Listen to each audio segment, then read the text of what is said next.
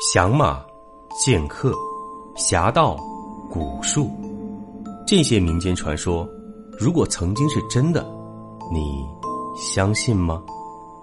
欢迎收听《明清异闻录》，主播挑灵秀，带您走进神秘诡谲、曲折离奇的民间志怪传说。本节目由喜马拉雅独家播出。中国人自古以来都相信万物有灵，对大自然有着深深的敬畏之感。因为这个世界上，相对起我们所知道的东西，未知的领域实在太多了。而在这些未知领域里，到底是好还是坏，没遇到的人可能永远都不清楚。有些事情，也许只有你真正遇到了，才会真正明白。这个故事。是老周去南洋后听当地马来人说的。马来西亚的官方宗教是回教，回教虽然不提倡甚至反对鬼神崇拜，但是东南亚自古以来巫术之风盛行，所以在马来西亚民间依然有许多巫师替人排忧解难、治病救人。当然，也有些黑衣巫师拿人钱财替人消灾。可能大家提起降头，马上就联想到泰国。实际上，泰国、缅甸、老挝这些地区都有降头术的存在。而就老周自身接触的朋友和对手来说，缅甸和老挝的法术是最难对付的，因为他们处于各地的周边，吸收了各地的法术，而且独成一家，平常人很难弄清楚到底用的是什么流派。而在今天这个故事中，老周也见识到了马来西亚巫师的神秘之处，可以说令他大开眼界。每逢假期，老周喜欢到处走走，不过为了避开人流高峰，他总是选择一些非著名景点。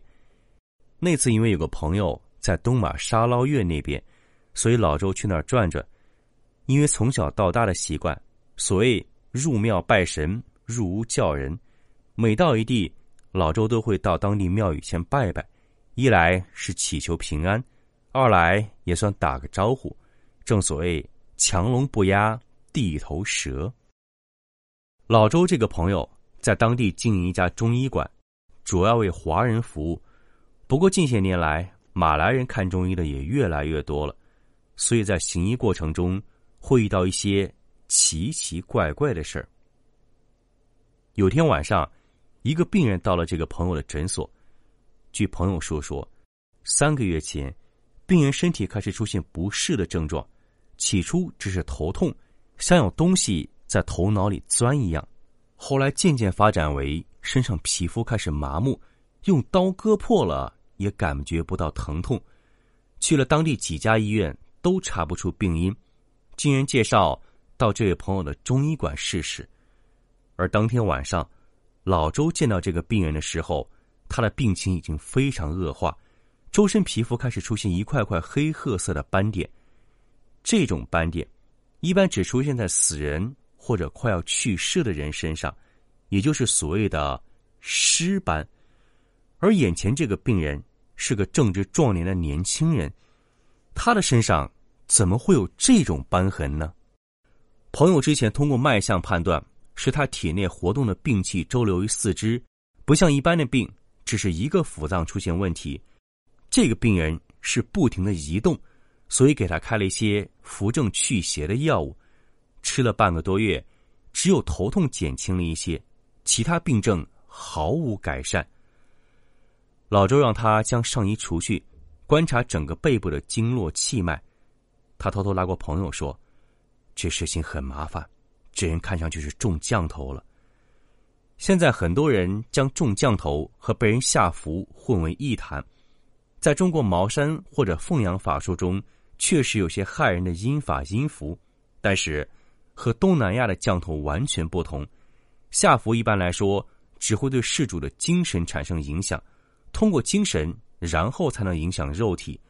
而降头这类法术是直接作用于肉体。让人痛苦万分。降头的种类千变万化，现在只知道他是中了降头，但到底是哪一种，则一无所知。这时候也不能贸然行事，不然很可能适得其反，引起更大的反应。如果是在国内，一个医生和病人说：“你这个病啊，估计是中邪了。”病人可能立刻会投诉这个医生。但是在东南亚民间，医生这样说，没人会觉得他是在胡扯。所以，当朋友用马来话将老周的判断告诉病人家属时，他们立刻不住点头，希望老周能救救他们儿子。这户人家在当地也算是颇有资产。在东马那个小地方，算是数一数二的。他们曾经答应，只要能把孩子治好，朋友租的这间店面，他们买下来送给他，并帮他大力推广中国中医。朋友一听这个，立刻就来劲儿了。因为什么情况都不了解，所以只能先投石问路。朋友专职是医生，但对道法也有一定兴趣，所以医馆的楼上也供了神坛。老周上楼借他的神坛开了三道符，让病人拿回去，一张贴在床头，一张画在水里，一张洗身，明晚再来。之所以要第二天晚上再来，是因为老周需要一个白天的缓冲期去准备一些东西。第二天一早，他和朋友立刻忙开了。其实很多中药都有驱邪安神的功效，只不过需要懂得搭配和炼制。当然，这种安神不是《本草纲目》里写的那种安神，所以各位千万不要自己轻易尝试。老周根据配方配了几包药粉，准备晚上使用。当天晚上，那户人家如约而至。说实话，这个病人其实并没有什么大的起色，但他们家人说，今天早上起来觉得精神好一些了，至少昨晚睡得很安稳。既然自己感觉好，老周知道，那至少说明符是对路了。于是他们将准备好的药粉拿出来，放到大木桶里，倒进温水，让病人泡在桶里。老周在边上持咒以香画符。过了大概半个小时，病人开始出现反应，嘴里发出痛苦的呻吟声。因为说的是马来话，老周并不懂什么意思。后来朋友翻译，说他浑身的皮肤。有一种被扒下来的感觉。过了几分钟，病人好像终于忍不住从桶里跳了出来。可以看到，他全身皮肤呈现一种血红色，但其实桶里水温并不高，不可能被烫成这个样子。老周让病人把皮肤擦干，仔细观察，发现尸斑丝毫未退，显然这些药方对他没有起到太大的疗效。最后。还有一招，行不行？就只能看这个了。老周从包里拿出国内带出来的一包药粉，倒了一些在杯子里，让他兑水喝下去。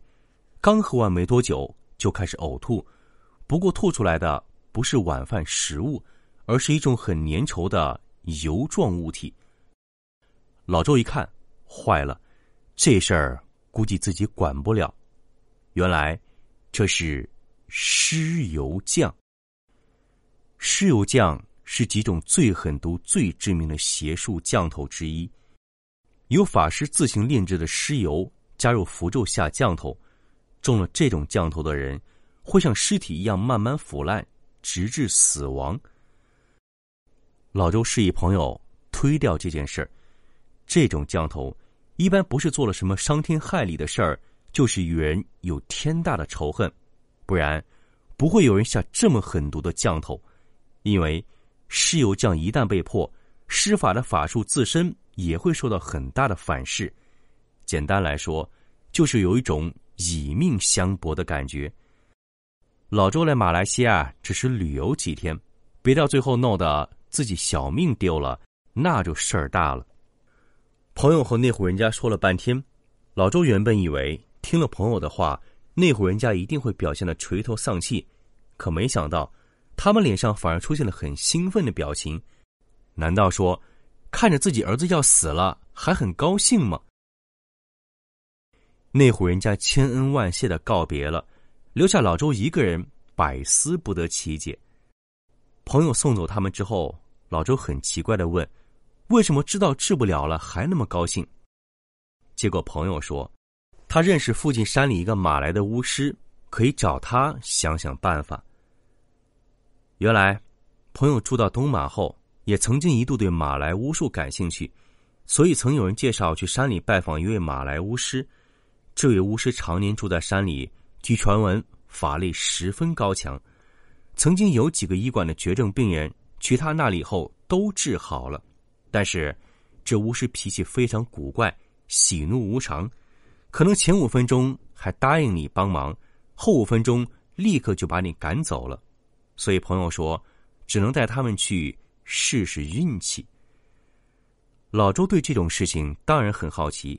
过了一晚，天一亮就坐着他们的车一起上山去找那位巫师。东马的森林真是浩瀚无比。如果坐飞机经过，您就会知道，整个一片大陆完全被树林覆盖。据说，至今密林里还生活着几个不与外界沟通的部落，让人十分好奇。在当地村庄，他们找了土人做向导，就开始向山里进发。其中滋味真是一言难尽。除了路难走之外，各种不知名奇怪的昆虫随时都会出现，更何况。他们还带着个病人，好在雇了两个当地土人抬着走。走了半天，终于到了一个山洞门口。朋友让别人在外面等着，自己一个人先进去谈谈。没过几分钟，朋友出来了，一脸无奈。原来巫师没在家。眼看时间一分一秒过去，如果再不走，今天天黑前他们就走不出这片森林了。在这个地方过夜。可不是好玩的，于是大家决定往回走。就当抬起担架准备走的时候，他们听到周围树林一阵响动，一个黑衣黑裤、长发的男子出现在众人面前。他也没说话，径直走到病人面前，摸头又摸脚，接着对他们大声喊话。朋友充当翻译，告诉老周，大意就是说：你们想这个人死的话，现在马上就走。不要死在我这儿。听这话的意思，如果不想死的话，就可以求他救一救了。于是朋友连忙拉着那家人跪在巫师面前祈求救治。老周一个人傻傻的站着，看着好像十分尴尬，于是只好假装蹲坐在地上。那天也可能这个巫师心情好，他对着抬担架的两个土人说了几句，他们抬着担架就进了山洞。老周他们。也一路跟了进去，进到山洞，他才发现洞里有一个简易的祭坛，但是祭坛上什么神都没有供，只供着一块大石头，点着白蜡烛，气氛很是诡异。巫师进了山洞之后，开始坐在病人面前念咒，而病人听到咒语好像十分痛苦一样，开始不断扭动身体。念着念着，巫师不知从哪儿抽出一把长刀。用刀背不断在病人身上敲击，从头敲到脚，一遍又一遍。病人也开始像之前在医馆里一样，不断呕吐，吐出来的粘液，巫师用个小盘子把它接住，将它一点一点倒在祭坛那块石头上，接着转身对着石头念起咒来。咒语声中，那石头竟然开始慢慢冒烟，这烟也很奇怪，慢慢的包围了整个山洞。烟雾弥漫中，原先痛苦呻吟的病人渐渐安静了。又过了一会儿，烟雾散去，病人在担架上好像睡着了一样，一脸宁静，而他脸上、身上的尸斑明显退下去了不少。正当大家以为解降差不多了的时候，突然祭坛上蜡烛一下灭了。蜡烛灭后，那个巫师好像十分紧张，连忙把蜡烛点着。从一个坛子里掏出一勺不知什么液体，在洞口洒了起来。接下来，诡异的事情发生了。巫师对着众人喊了几句，一个人拿着长刀在洞口又唱又跳，好像和谁在打架一样。大约过了半个小时，众人就在洞里这么静静等着。巫师说的话是：“千万不要出动，听到任何声音都不要出去，等他回来。”最后，只听“当”的一声。四周一下安静了下来。过了一会儿，巫师走进来，伸出一只手，给老周看一样东西，原来是一颗生锈的长钉，从长度上来看，应该是钉棺材用的。看得出巫师很兴奋，他小心翼翼的将钉子供到石头面前，又把勺子里的液体装在一个小瓶子里，让带回去给那个病人喝下，示意他们可以走了。这个病人已经治好了。听说治好了。那家人父母当然很高兴，但好像有点不相信。巫师看出来父母的怀疑，很生气的嚷起来，像是骂人一样。老周他们看看形势不对，虽然太阳已经快落山了，也决定赶快撤。当天晚上一直到很晚，他们才走出那片丛林。